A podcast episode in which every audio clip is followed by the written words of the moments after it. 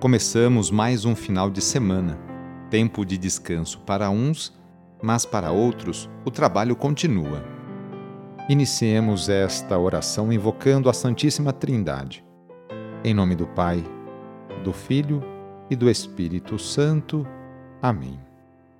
Senhor nosso Deus, nosso Pai, nós cremos em vós, nós esperamos em vós, nós vos amamos nós vos agradecemos este dia e vos damos graças porque estamos com vida. Oferecemos este dia ao Senhor com todas as nossas alegrias e sofrimentos, com todos os nossos trabalhos e divertimentos. Guardai-nos do pecado e fazei de nós instrumentos de vossa paz e do vosso amor. Ajudai-nos a observar vossos santos mandamentos. Amém sábado, dia 19 de fevereiro.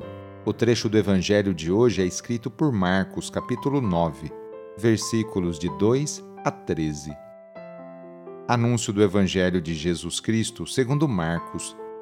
Naquele tempo, Jesus tomou consigo Pedro, Tiago e João e os levou sozinhos a um lugar à parte sobre uma alta montanha e transfigurou-se diante deles suas roupas ficaram brilhantes e tão brancas como nenhuma lavadeira sobre a terra poderia alvejar. Apareceram-lhe Elias e Moisés e estavam conversando com Jesus. Então Pedro tomou a palavra e disse a Jesus: Mestre, é bom ficarmos aqui. Vamos fazer três tendas: uma para ti, outra para Moisés e outra para Elias. Pedro não sabia o que dizer, pois estavam todos com muito medo.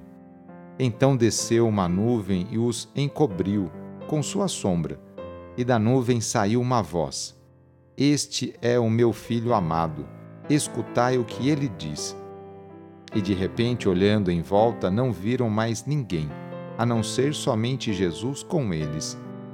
Ao descerem da montanha, Jesus ordenou que não contassem a ninguém o que tinham visto, até que o filho do homem tivesse ressuscitado dos mortos.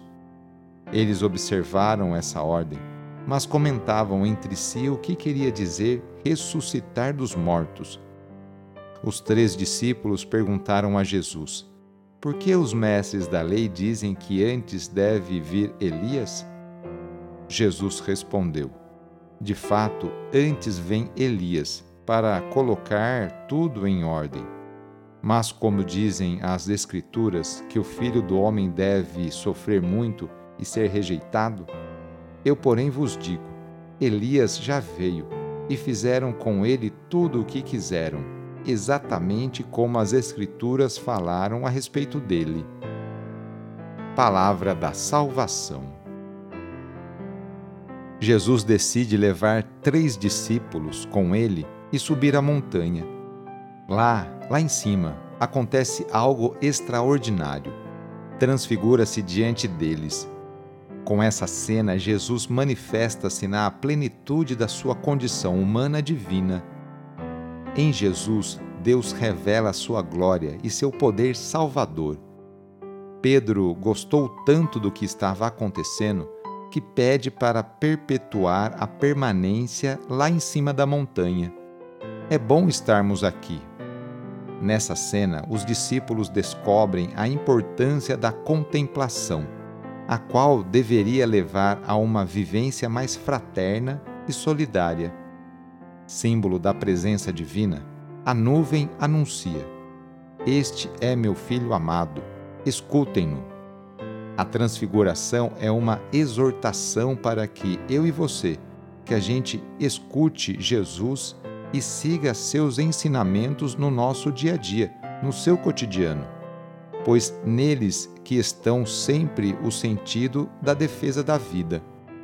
Como seria diferente a realidade se nos deixássemos conduzir pelas suas palavras, as quais apontam para as realidades do reino de Deus da justiça, do amor, da tranquilidade, da paz. No sábado, a igreja incentiva a rezar de maneira especial e particular por Maria, Mãe de Deus e nossa. Rezemos especialmente também pelas mulheres, aquelas que se levantam cedo para seus afazeres domésticos e também por aquelas que trabalham fora. Muitas delas são o sustento, o esteio para a sua família. Lembremos de todas as mulheres grávidas que passam por esta experiência bonita. Rezemos por aquelas que querem engravidar e ser mãe, e também pelas mulheres e famílias que estão esperando a adoção de uma criança. Enfim, pedimos a intercessão da Mãe de Jesus nesta oração para todas as mulheres. E rezemos juntos o Magnificat, junto com Maria. A minha alma engrandece o Senhor e se alegrou meu espírito em Deus meu Salvador, pois ele viu a pequenez de sua serva. Desde agora gerações hão de chamar-me de bendita. O poderoso fez em mim maravilhas e santo é o seu nome. Seu amor de geração em geração chega a todos que o respeitam. Demonstrou o poder de seu braço, dispersou os orgulhosos, derrubou os poderosos de seus tronos e os humildes exaltou. De bem saciou os famintos e despediu sem nada aos ricos. Acolheu Israel, seu servidor, fiel ao seu amor, como havia prometido aos nossos pais, em favor de Abraão e de seus filhos para sempre vamos receber sobre nós nesse sábado a bênção de Deus para termos um ótimo final de semana. A nossa proteção está no nome do Senhor, que fez o céu e a terra. O Senhor esteja convosco, Ele está no meio de nós. Pela intercessão de Nossa Senhora desatadora dos nós, desça sobre você, sobre a sua família, sobre o seu trabalho e intenções a bênção do Deus Todo-Poderoso. Pai, Filho e Espírito Santo.